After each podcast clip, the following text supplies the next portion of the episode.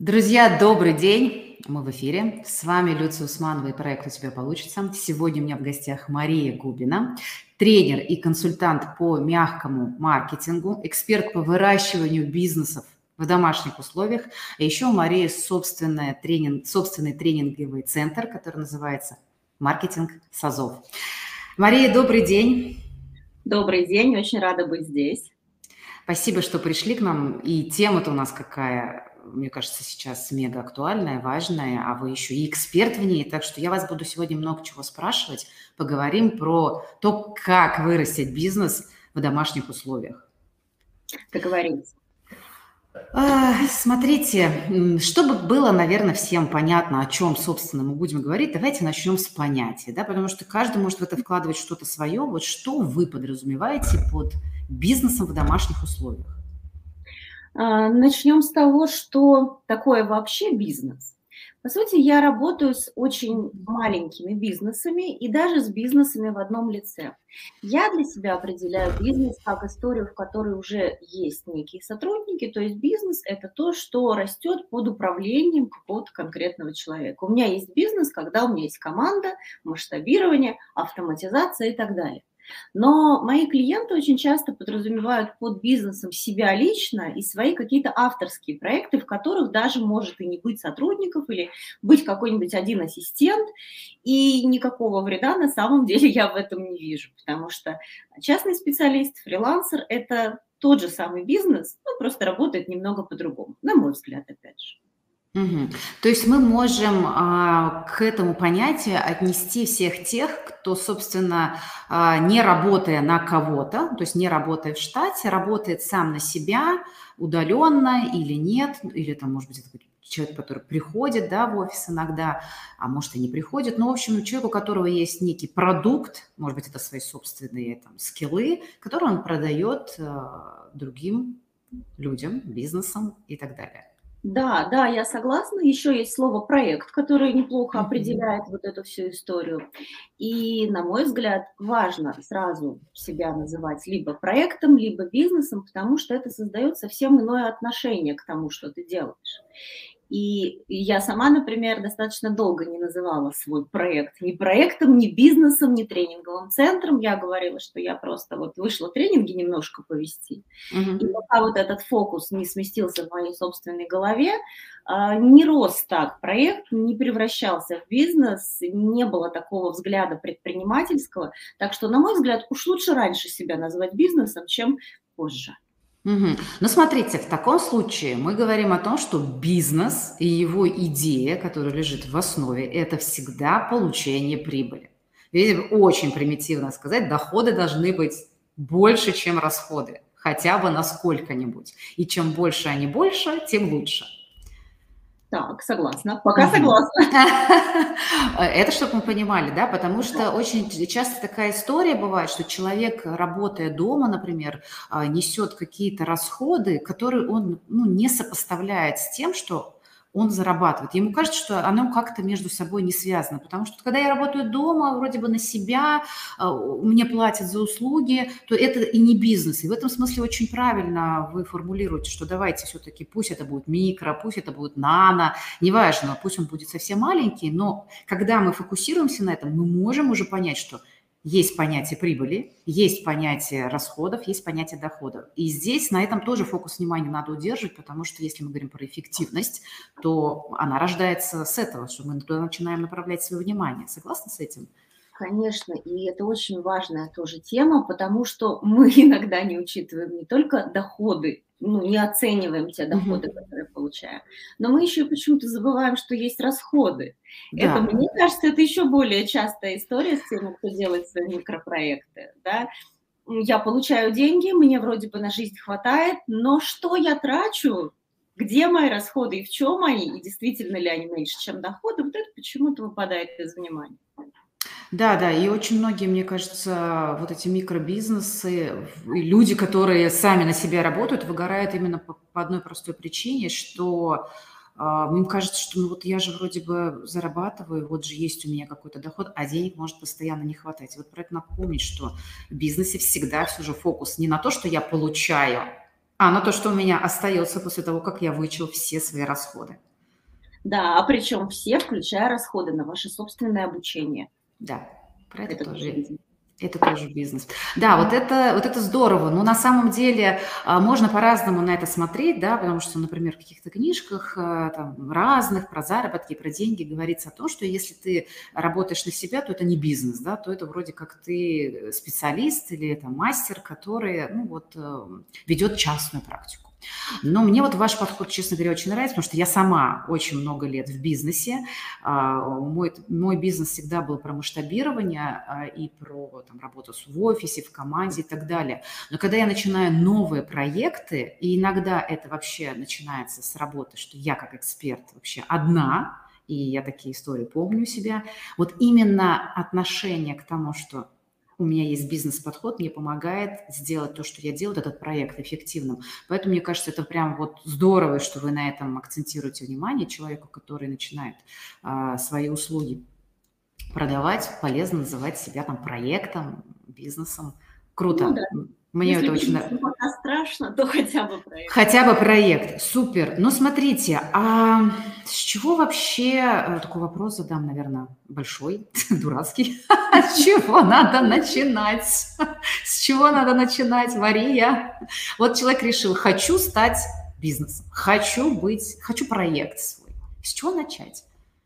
Слушайте, я как маркетолог, тут, конечно, не могу не, не сказать, что начать надо с идеи и с аудитории, то есть понимание вообще, про что ты, какую ты идею понесешь на этот рынок, в каком продукте эта идея у тебя будет оформлена, потому что продукты, они для каждой идеи тоже могут быть разными. Ну и кто на этом рынке на этот продукт может прийти, кто аудитория. То есть тут вот эта вся маркетинговая история поднимается про исследования, про разговоры с клиентами, про тестирование. Как без этого?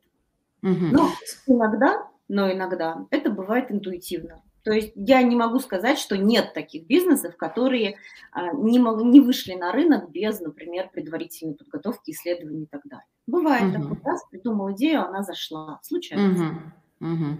Смотрите, но если мы уже начинаем говорить про какие-то исследования, про то, чтобы посмотреть угу. конкурентов, про то, чтобы оценить вообще ну, эффектив, ну, я не знаю, перспективность, так скажем, да, своей идеи, уже предполагается какие-то знания а, там, маркетинга, да, бизнеса и так далее. Ведь что людей очень часто пугает назвать себя бизнесом или проектом, как раз то, что у меня нет соответствующих компетенций на это.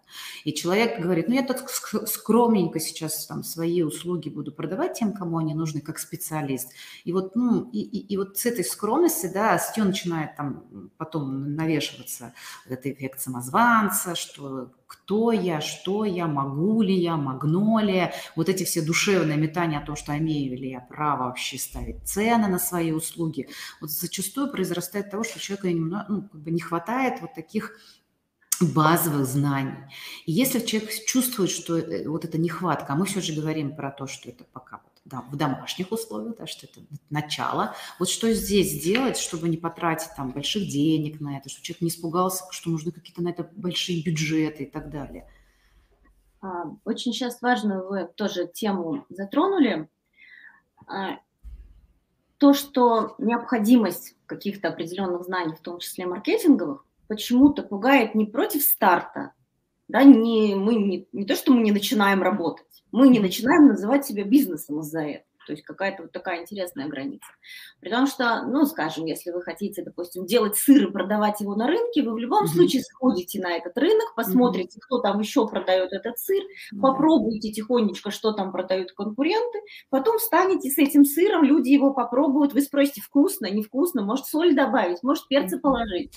Вот это исследование. То есть ничего такого сверхъестественно страшного здесь нет.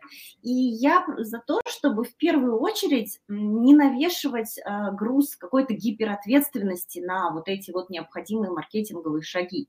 То есть не надо думать, что для того, чтобы выйти на рынок и начать что-то свое там частное небольшое продавать, надо знать какие-то digital штуки, Почему-то люди мне, клиенты очень часто говорят, мы не знаем digital штук. Вот digital штуки сразу знать не обязательно. Uh-huh. Есть вещи, которые можно делать самостоятельно, и логика здравый и здравый смысл – это прям самое важное тут, мне кажется.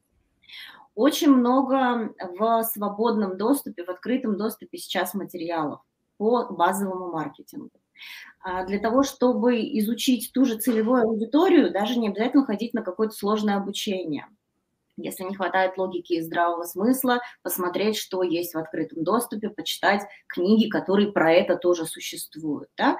Но вообще, конечно, я считаю, что обязательно надо прийти на обучение ко мне, и я очень простыми словами всех научу, как делать вот эти первые маркетинговые шаги.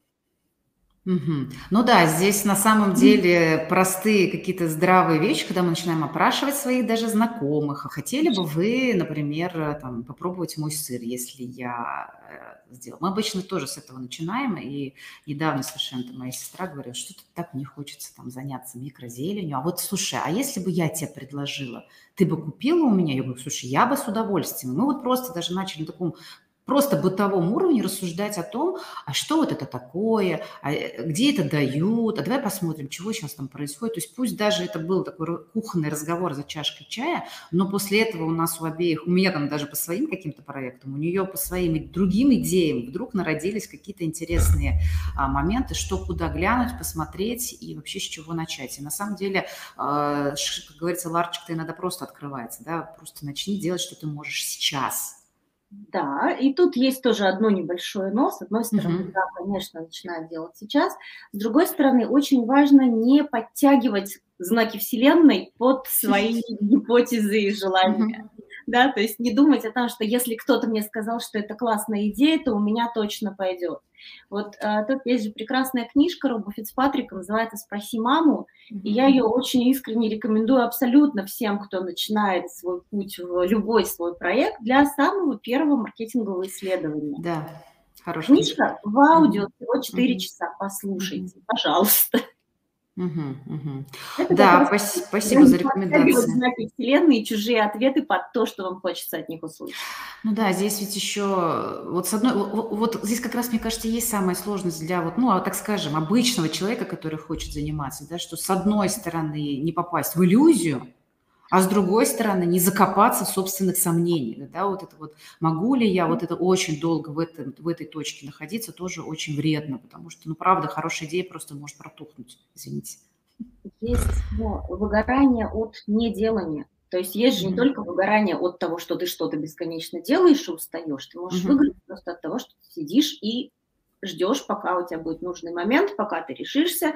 От этих внутренних процессов, сомнений, волнений, страхов, которые происходят внутри в этот момент ожидания, можно выиграть точно так же. Еще ничего не сделал, но уже устал. Угу, угу. Хорошо, вот человек начал, уже что-то получается, есть какие-то клиенты первые, первые отзывы, уже понимание, что, ух ты, это вообще-то кому-то нужно, действительно у меня есть классная компетенция, но услышал, послушал, например, нас с вами и решил посчитать. Угу. Оказывается, оказывается, те цены на услуги, которые я выставляю, они вообще недостаточны потому что действительно не покрывают ни мои расходы. Оказывается, я не посчитала, что у меня домашний компьютер, мое время там, ну, в общем, все-все-все, все, что, оказывается, я где-то на рекламу потратилась там из, с карточки своей личной и не посчитала это. Ну, в общем, вот эти все вещи, вдруг выясняется, что там либо ноль, либо, ну, совсем маленькая прибыль. А я, извините, столько времени на это трачу. Ага, хорошо. Возникает закономерный вопрос. Кажется, кажется, я мало денег прошу за свои услуги. И здесь первый, мне кажется, стопор. А как просить больше? Это же вообще пипец, как страшно. А вдруг не придут те, кто уже у меня приходят за там, ну, я не знаю, за какую-то сумму, поднимешь, а они скажут, не-не-не, спасибо, пойдем к другим. Что делать-то? Ха, смотрите, несмотря на то, что я маркетолог, да, с большим уже была бэкграундом, когда начинала свой проект, я наступила на те же самые грабли. Я точно так же не считала расходы, и я точно так же через какое-то время работы своего проекта их наконец посчитала, поняла, что почему это я так мало зарабатываю. И здесь не возникло никакой эмоции «надо повысить цены», здесь возникла эмоция «срочно надо все бросить». По отзывам, опять же, людей, которые приходят ко мне на консультации в этой точке, да, вот здесь главная эмоция «хочу все бросить, вообще больше ничем не хочу заниматься». Но если говорить о повышении цен, на самом деле в, в том, чтобы повысить цену, сказать больше, нет никакой проблемы чаще всего, кроме внутренней. То есть чаще да. всего это просто страх. А, я за свою практику повышала цены на, ну, допустим, на консультации достаточно много раз, в 15 раз я их в итоге повысила, но, правда, за длительный период. И каждое повышение я сама тоже думаю, ну, вдруг вот эти плюс еще 3000 консультаций, это все сразу разбегутся. Нет, никто не разбегается. Тут есть, а, ну, во-первых, может быть подготовка. Подготовка может быть тоже разная. Вы можете вести контентную подготовку, то есть э, для аудитории публиковать какие-то материалы, информацию о том, почему вы вдруг стали круче. Можно вести подготовку инфраструктурную. Например, если вы посмотрели на то, с чем вы работаете, на свой сайт, на свои соцсети, на себя лично, увидели, что сайт у вас старый, что соцсети у вас оформлены как-то вот не так, можно перед повышением цены эту инфраструктуру доработать, потому что это тоже всегда про имидж. Если работаете с постоянными клиентами, важно готовить почву, почву для клиентов. То есть, например, сказать им, что через какое-то время будет повышение цены, чтобы они успели подготовиться к этому морально. Можете еще, если вам важно каких-то ключевых клиентов не терять, вы можете им сначала предложить более лояльные условия, новых уже брать по новой цене. То есть тут многое зависит от а, того рынка, на котором вы работаете, и тех клиентов. Если постоянный поток идет, как, допустим, разовый клиент, тогда в повышении цены обычно никакой проблемы нет. Ну, единственное, что ориентироваться на рынок тоже все-таки немножечко стоит, особенно если это товар. Угу, угу. И, знаете, я вот сейчас просто свой опыт скажу, что когда я пошла там в тренерскую деятельность, это там, проект, который не относится к моему основному бизнесу, конечно, первое время мне казалось, что ну, как бы столько специалистов на этой сфере, на этом рынке, а кто есть я? Да и очень долго была история там про самозванцы и прочее. И мне очень сильно помогало, помогло в свое время, когда мне не помню, когда это было, что из бизнес-среды, что ли, там попросили провести какой-то вебинар, и мне сказали, ну дайте прям максимально свои компетенции, все, что можно. И я вдруг взяла и в портфолио выписала вообще все, что у меня есть. Причем про свой бизнес, про свою бизнес-школу. Я забыла, что, оказывается, я на MBA там отучилась еще 100-500 лет назад. И там диссертация. И я такая начала все это читать, думаю, так, погодите, это что, все я? Да. И это было нас, и когда это еще оформлено было в виде презентации, сейчас мы, например, там новую презентацию сделали, усилили, усилили ее уже с учетом последних данных за пять лет, я опять посмотрела, так, погодите, что-то кажется, что... И, и знаете, это реально очень круто работает. И вдруг присвоить себе весь свой опыт, который у тебя есть, все твои знания, все твои компетенции, все, что у тебя происходило, все твои факапы, факапы да, они были все, но они вложились твой опыт, потому что ты видишь некий результат. Слушайте, это, это работает очень круто. Ну, я не знаю, можно ли использовать это как некий лайфхак. Мне в свое время это прям помогло. Конечно, можно. Это называется портфель достижений, и это прям mm-hmm. техника, которую рекомендуют, например, на курсах по личному бренду. Mm-hmm. Же. собирайте портфель достижений. Я, кстати, тоже так делаю. Не то, чтобы я его там один раз села, собрала. Я каждый раз, когда у меня что-то такое произошло, mm-hmm. новую звездочку на погоны я mm-hmm. повесила. В новой э, большой школе там была спикером или какую-то программу новую классную. Кстати, да. Это все же все меняется, течет. Да, все меняется, все течет. И я, кстати, мой лайфхак еще тут, периодически менять фотографии в своем тренерском резюме. Очень видно, как растешь, если работаешь еще и вот над этим. Угу, угу. Да, это очень, очень круто, правда. Я тоже это использовала, когда, ну, смотришь, какая-то старая фотография, конечно, уже заезженная, и ты какой-то там остался там, а потом у тебя вот, слушай, там три фотосессии прошло под другие проекты, а чего же их в портфолио ну, не включить, да? То есть это и собственную самоценность повышает, и больше уверенности дает, и тогда уже как-то, ну, ребят, посмотрите, какой у меня багаж, вы же понимаете, что такие услуги не могут стоить вот столько, сколько они стоили сейчас. То есть за то время, что я с вами работаю, я тоже накопила знаний, опыт. И, и эта внутренняя настройка, она дает больше уверенности, клиенты совершенно спокойно начинают это воспринимать. А, классно, хорошо, давайте двигаться дальше. Ну, с, с, разобрались, да, с тем, что все-таки надо поднимать цены, а дальше как бы возникает рано или поздно вопрос на масштабирование. Мы ведь с вами говорим вырастить бизнес, да, то есть если маленькая семечко сажать, то она потихонечку, потихонечку будет расти, да, и там росточек, потом кустик, дерево, там, что мы, что мы будем выращивать.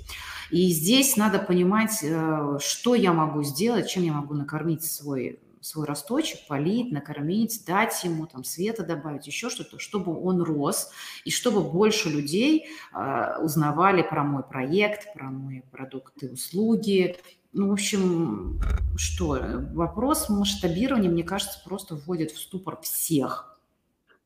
Просто вообще всех, и бизнесы крупные уже, которые стоят на этапе по масштабированию. И одного человека, которому нужно себе помощника взять, да, для него это мега масштабирование, когда он вдруг понимает, что все, я не справляюсь, мне нужен помощник.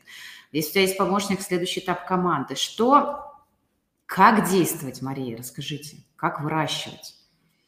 Но это правда. А, рост цены – это ведь всего лишь один шаг к масштабированию, и он конечен. Не можешь ты бесконечно расти в цене, особенно если хочешь оставаться в рамках уже выбранной целевой аудитории, mm-hmm. потому что, да, есть разные социальные лифты, условно, есть разные аудитории, перепрыгивание из одной цены в другую может а, сменить аудиторию. Если хочется оставаться в рамках той, той же аудитории, то мы просто начинаем думать, что мы той же аудитории можем продать для решения того же вопроса, но того же пула основных каких-то задач.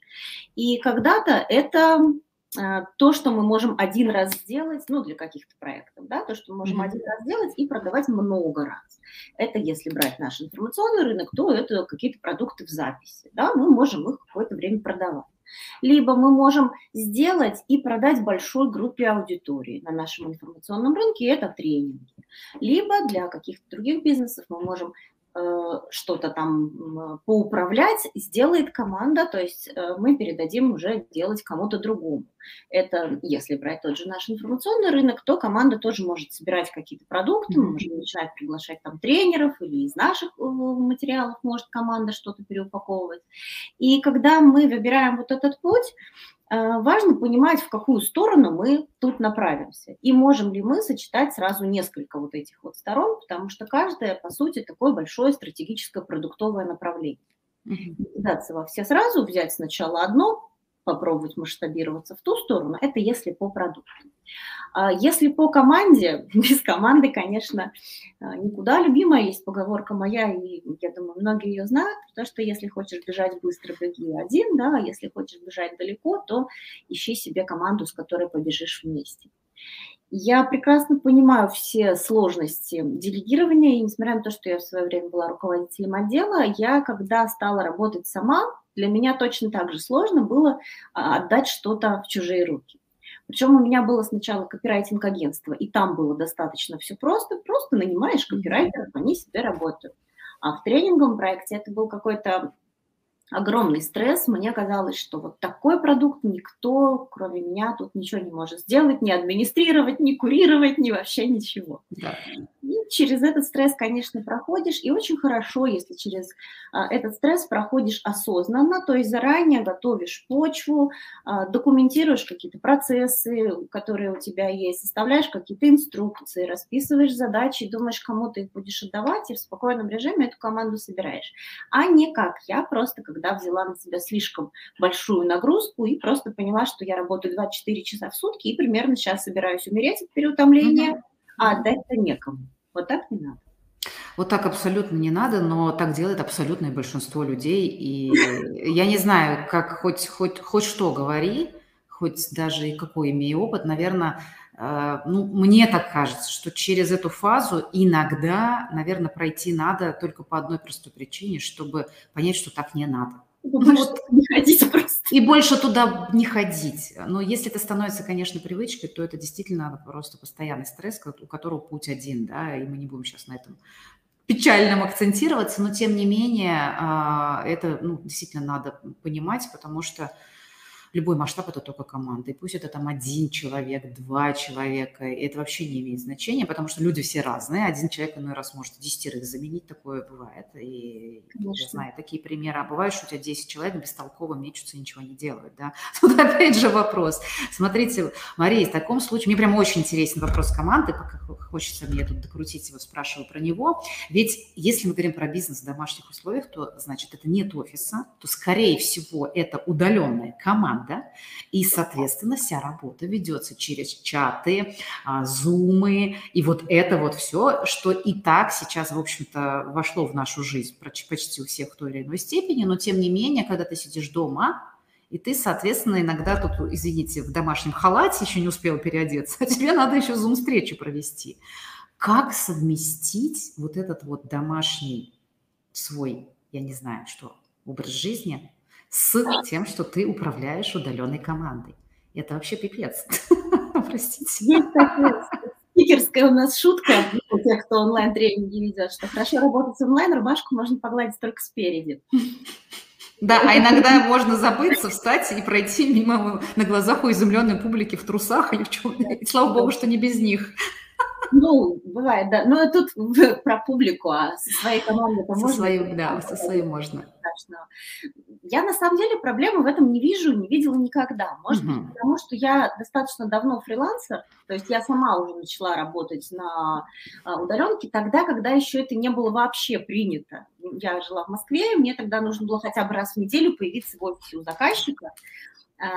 И потом я переехала в Петербург и перестраивала эту систему. Заказчики все были в шоке, как так мы тебя никогда не, ну, не увидим больше. А сейчас у меня команда из которых в Петербурге, в моем родном, живет только один человек, все остальные живут в других городах, две девушки, у меня три, три девушки сейчас у меня живут в Украине, и никакой проблемы в коммуникациях совершенно нет, если грамотно выстроена система взаимодействия. Ну да, то есть действительно должны быть некие, у кого-то созвоны есть там летучки и так далее, у кого-то нет. Естественно, должны быть скайпы, чаты и так далее, и должна быть прописана система, кто с кем взаимодействует, по каким вопросам, к кому идти и так далее. И, кстати, на мой взгляд, в создании управления командой для меня лично самым большим таким затыком было вот это взаимодействие. Потому что набираешь сотрудников и каждым как-то управляешь. Это еще полбеды. Но когда их становится там больше трех, и они должны друг с другом как-то коммуницировать, когда они сидят в офисе, это нормально. Когда они сидят один в Украине, второй в Москве, Конечно. в Израиле, да. Да, вот тут вот тут происходит не пойми что. И здесь решает вопрос действительно документация, где прописано очень четко, кто, куда, по какому вопросу, кому, зачем должен пойти. Ну, на мой взгляд, это вот так. Это единственная такая история, которая закрывает коммуникацию. И отношения. Ну, то есть отношения у кого-то формальные, у кого-то неформальные, но лояльные в любом случае отношения с сотрудниками строятся через онлайн, и это не менее важно, чем когда ты находишься в офисе. То есть в любом случае это сама беседа да, с людьми, это коммуникация, это то, как ты их, например, поддерживаешь, это то, как ты с ними разговариваешь, про что-то неформальное, про что-то нерабочее, это то, как ты их, например, с праздниками поздравляешь. Вот эта вся история, конечно, обязательно должна быть у нас тоже. Угу. Если мы говорим про то, чтобы прописывать какие-то маршруты взаимодействия, то это очень похоже на то, что там, ну, вот в таком классическом бизнесе мы начинали там, с, с организационной структуры, где четко прописывались отделы, начальники, их подчиненные, руководители. А затем мы переходили, значит, к составлению о, господи, как это называется-то? Должностная инструкция. Опять же, да, мы говорим про бизнес в домашних условиях, который э, может этого всего не знать, не понимать. И, наверное, здесь, опять же, чтобы не было излишнего пафоса всех этих больших документов, начинать надо ну, просто с каких-то небольших скриптов, да, писательного характера, которые есть я не знаю, там, в письменном виде, и каждый может к этому обратиться. Так, я вот сейчас за этим, мне куда? Или один раз говорит, так, ребят, ну что-то, кажется, двойную работу делаем, давайте договоримся вот с сегодняшнего дня, вот это тот, этот, этот, и как-то это зафиксировать там, да, например, в чате, в закрепленном сообщении, или как-то, чтобы было не так, что кто-то прокричал, да, да, а завтра все забыли, чтобы это было зафиксировано. Получается, таким мы да. можем это делать, и гибко это делать все. Тут тоже лайфхак у меня есть. Когда приходит новый сотрудник uh-huh. на новую позицию какую-то, которой раньше не было, а, происходит это так. Сначала я прописываю какие-то задачи, которые я вижу по отношению к сотруднику, потом мы созваниваемся, понятно, собеседование, разговор, передача дел и так далее. И первая задача сотрудника – напиши свою должностную инструкцию. Uh-huh. То есть он сам пишет и приносит мне ту инструкцию, который, по которой он будет в дальнейшем работать. И сейчас, ну, тоже это не сразу произошло, да, не сразу я такая была умная. И сейчас, когда новая какая-то задача получается, когда она отработана, задача сотрудника ее оцифровать, написать скрипт, либо видео какой-то подкаст, mm-hmm. либо а, текстовый, в зависимости от той инструкции, от той задачи, которая есть. И, например, вот у нас в этом году поменялся редактор. Пришла новая редактор. Там огромное количество всяких задачек и микрозадачек. Она посмотрела на этот документ и говорит, я такого вообще никогда не видела, мне все понятно. Вот mm-hmm. Мне все понятно, как на какую кнопку где нажимать. Вот, на мой взгляд, это очень сильно облегчает работу руководителя. Очень. Очень, очень сильно. Хорошо, а теперь давайте вот вернемся к аспекту того, что человек работает из дома. А mm-hmm. дома, помимо бизнеса, какой бы он там ни был маленький или большой уже, да, если он масштабируется, есть домашние дела, есть домашние животные, есть дети, есть... Почему я домашние животные на первом плане, не знаю. События связаны. Но их надо всех вовремя кормить, они мяукают не вовремя и так далее. Так вот, есть э, рутина домашняя и, так далее, потому что все равно удаленка, особенно если, например, в команде люди с разных стран, у них может быть разное время, часовые пояса. Я с этим сталкивалась, когда, например, а, там, даже тот же Екатеринбург, два часа разницы, мы работаем там в основном в бизнесе с Китаем, там 4-5 часов разницы, если это... И все равно накладывается. И получается, что с одной стороны, ты должен как будто бы пере... Ну, чуть ли не нон-стоп быть в сети, отвечать на вопрос. При этом у тебя есть домашняя рутина. Вот как вы, Мария, совмещаете это? И что вы можете предложить ну, как, как совет, рекомендацию людям? Как, как вообще? Не, ну, просто потому что иногда получается, вот когда я веду там свой онлайн-проект, ну, я ем с телефоном, отвечаю, и в какой-то момент мне муж говорит, так просто бери свой там дальше PPP телефон. Ну, правда, такое случается. Я его очень хорошо в этот момент понимаю, потому что в этот момент мне тоже хочется его разбить об стенку, но сделать это я не могу. Да, понимаю. И тут даже с нескольких сторон хочется зайти. Со стороны сотрудников – я, во-первых, не беру на работу тех, с кем у меня большая разница во времени. Я как редактора не взяла тут в этом году. Чуть-чуть, это ничего страшного, там два часа разницы, это да. не играет никакой роли. Да?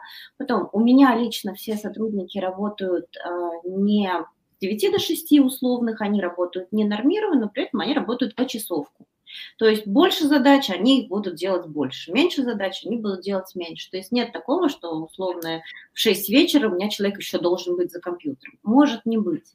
Да. Я к этому пришла, мне удобнее позволять людям свободу такую, потому что таким образом они эффективнее делают те задачи, которые мне от них нужны. То есть люди сами планируют свое время, и я беру на работу только тех, кто э, достаточно хорошо это умеет делать, сам себя как-то вот структурировать. Хотя бывает такое, было такое пару раз, что я отправляла сотрудника в отпуск, потому что он начинает косячить, и я чувствую, что просто человек загрузился, я говорю, так, сейчас пойдешь в отпуск, вернешься, поговорим. Да. Про себя я очень стараюсь четко разграничивать работу и не работу. Не то, что я выключаю телефон, я не выключаю телефон вечером, то есть для меня нормально, что он включен, но я в какой-то момент научилась делать это внутри своей головы. И правда, очень сильно, например, устаешь, когда ты в голове работаешь все время. Даже если ты не дома, ты там, не знаю, в школу ребенка повел или в садик, и ты идешь по дороге, думаешь про статью. Вот от этого устаешь, а не от того, что ты даже все время с телефоном.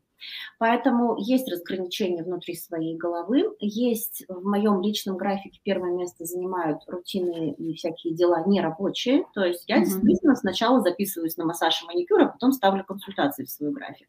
Это важно, потому что иначе я себя знаю, я трудоголик, я поставлю консультации в три этажа и буду ходить лохматым чудовищем. Это Это мы проверяли просто уже. Да, ну... Не-не, говорите что что-то у нас чуть-чуть связь подмигнула. А, для меня важно даже не то, что я не в офисе. Я пробовала работать в офисе, ожидая, что у меня там не будет холодильника, будет высшая эффективность, но все произошло наоборот, эффективность выше не стала, холодильник появился. Поэтому я нормально отношусь к тому, что у меня рабочие какие-то рутины влезают между наоборот, домашние влезают между рабочими. Я могу, например, пойти поговорить с вами на подкасте, потом развесить белье, которое постирала машина.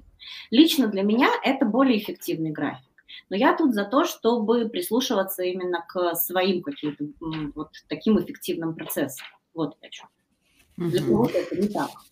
Да, видимо, здесь нет четких э, рекомендаций. Наверное, только может быть одна, ну, не забывать про себя, да, в первую очередь, потому что это очень большой соблазн на работая дома, понимаешь, что ты не тратишь время на дорогу, не тратишь там на какие-то офисные рутины, очень большой соблазн это сделать нон-стоп, да, и потом просто в какой-то момент обнаружить, что... И, и еще при этом себя ругать. Ну, блин, ты же дома, у тебя же диван под боком, ты в любом... Ведь в сознании очень многих людей, те, кто работает дома, это вообще ну, бездельники, которые что там посидели, что-то повещали там, там час, а потом же ты все время там, я не знаю, извините, жрешь, спишь и занимаешься вообще развлекухой какой-то. Чего ты устала-то, да? Что ты устал-то, да? То есть люди, которые работают в офисе, они вообще не понимают, как это можно устать, потому что ты дома. Сейчас с удаленкой люди как-то немножко поменяли и понимают, что это вообще совершенно не так. И здесь каждому, наверное, самое главное себе задачу поставить, потому что некоторые прям в ежедневник пишут, как вы говорите, там маникюр, массаж, отдых, ребенок и прочее. Просто помни, что ты есть у себя, а не только работа.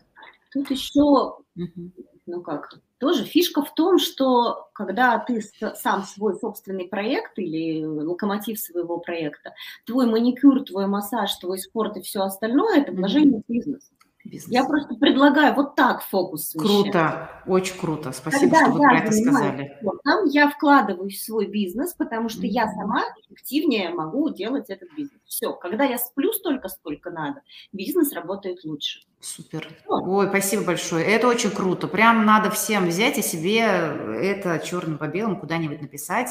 Это, это реально вложение. Не в меня даже, а в мой проект. Вот смотрите, есть вопрос а, про то, как вы сказали, самое главное, что мне научиться в голове разграничить. Так вот, как вы это разграничиваете? Ведь это же самое сложное перестать думать. Вот такой вопрос. Присоединюсь к нему. Да, насколько я могу об этом сейчас вспомнить, потому что я уже достаточно давно научилась, да, тут mm-hmm. сильно, во-первых, помог психолог, правда. Я считаю, что психолог друг любого предпринимателя, это не обязательно это какая-то классическая психология, может, могут быть какие-то практики, вот что угодно, но это всегда очень мощная опора, помогает очень многим штукам, и самозванцу, и разграничению работы и так далее.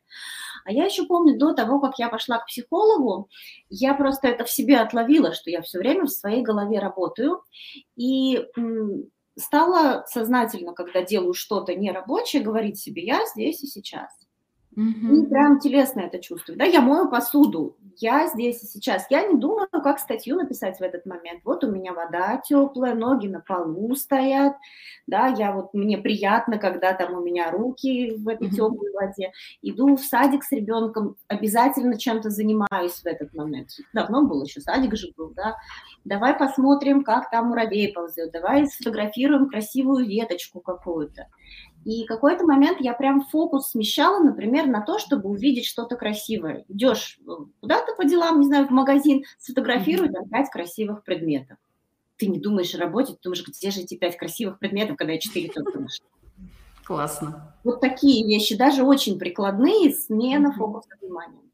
Да, то, о чем вы говорите, это элемент телесно-ориентированной психологии. Да? Это очень крутой, крутые, очень простые, реально очень простые вещи. Э, это вот заземленность, фокус на себе. И когда мы про это говорим, очень часто людям кажется, что ну как, как, как, подождите, нужно же выделить 15 минут на медитацию, заземлиться, помедитировать, да, и вот все, и, и одно это уже сразу перечеркивает всю эту прекрасную идею. А когда мы так к этому не относимся, говорим, что вот сейчас, где мои ножки, там вот как вы говорите, я мою, там какая, какая температура да. воды, вот эти классные, супер, спасибо, пять фотографий красивых. Берите, ребята, все, очень крутая штука. Если а, делать сторис, для сторис тоже полезно. О, тем более. Контент, ищите контент, вот вам готовые идеи для контента. А, Мария, у нас с вами э, сегодня было небольшое ограничение по времени, да, мы хотим уложиться в 45 минут, и поэтому я буду потихонечку приводить нас к завершению. У меня еще есть вопросик, вот раз вы говорите про контент, да, а действительно ли всему бизнесу, который дома находится, и соцсети в помощь, обязательно ли надо осваивать соцсети и самому там пилить с утра до вечера этот контент? Или как-то можно и без них обойтись? Вот что вы вообще здесь можете сказать? Всем ли туда надо бежать?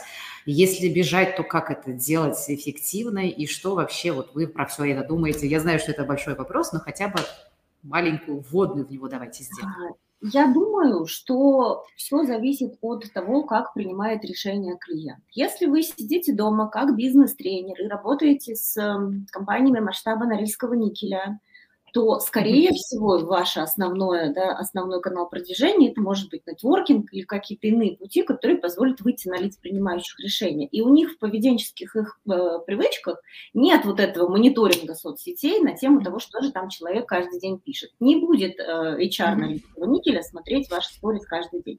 Правда.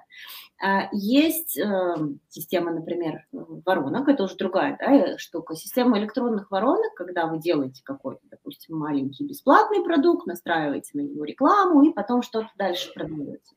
Эта штука тоже может э, помочь вам обойтись без, например, ведения социальных сетей, э, если ваша аудитория способна принимать решения настолько быстро, если есть такая возможность у, ну, уговорить клиента быстро, без вот подробного изучения вас, сделать покупку. И это тоже, ну, правда, нормально работает. Может быть, вы продаете, ну, не знаю, продаете носки веселые. Uh-huh. Если вы продаете веселые носки, у вас может просто реклама срабатывать. Шла по Инстаграму, увидела веселые носки, купила. То есть думайте о том, как клиент решение принимает. Если uh-huh. речь о помогающих практиках, консультантах, о тренерах, э, о сфере услуг, то, скорее всего, да, все-таки социальные сети очень классный, очень мощный инструмент, но при этом его тоже можно вести так, как хочется вам. Да, вот здесь э, э, это, это такое, вот, знаете, распаковывающее, расколдовывающее действие, фраза разрешающая, да, которую, когда ты себе говоришь, можно делать не по скриптам, можно делать не по шаблонам. Нужно делать не по скриптам. Потому Нужно. что как только начинается вот эта история про надо, про то, что есть такая кухня, где нужно лепить, как вот как пирожки, печь их там, да, и вот это все, и такое вот, как, ну все, ты, ты становишься заложником этого колеса, это просто, ну, это просто реально очень тяжко. Как только ты даешь себе право быть в этом процессе неправильным, не сразу может быть эффективным, каким-то не таким, как все, да, и так далее. И, может быть, у тебя с первого раза не получилось, но, по крайней мере, ты даешь себе право, чтобы, ну, быть э, на связи с собой. Мария, как же в таком случае все же понимаешь, что есть некие схемы, которые работают, как-то их надо немножко придерживаться, позволить себе вот это право быть собой и не работать по скриптам, но находить в ней эффективность. Может, у вас есть какой-то секретный ингредиент? Я, знаете, тоже на эту тему могу очень долго разговаривать, потому что, да, с одной стороны, есть алгоритмы, которые работают, но, знаете, секретный секрет – это логика, здравый смысл и свое собственное удовольствие в процессе. Почему? Есть алгоритмы, которые, например, говорят, встань в 7 утра и запили сторис. Да. Логика и здравый смысл подсказывает нам, что если мы запилим сторис в 10, ничего ужасного не случится. Мы тестируем, смотрим на практике, видим, что от этого охваты не падают, продолжаем это делать. То есть, да, логика, гипотеза, тест, продолжение. А второй момент в том, что если мы начинаем э, строго по скрипту очень правильно, очень качественно что-то делать, но нам это вот здесь, то через какое-то время мы на этом выгорим. На дистанции не может работать то, что вам не нравится. Либо вы это делегируете какому-то специальному человеку, который будет это делать за вас, либо вы все-таки выстраиваете вот эту схему, систему так, как будет работать у вас, потому что вам это будет кайфово и интересно. Очень коротко, я это, к сожалению, сейчас не впихну, но мне кажется, всем, что я делаю, я транслирую именно эту идею своим контентом, своими тренингами и вебинарами и консультациями про то, что любая система продвижения, она работает под человека, а не человек настраивается под систему. Мгм. Вот. И помните про то, что как, особенно когда ты продаешь себя, да, ну, собственно, если мы говорим про тренеров, про инфобизнес, то человек так или иначе все равно продает себя, свое время, свои знания, то ты одновременно и продукт, и тот, кто его продает, то здесь надо очень бережно относиться да, к себе, к своему времени, к тому, чтобы вообще-то не выгореть и вообще-то оставаться, быть собой в первую очередь.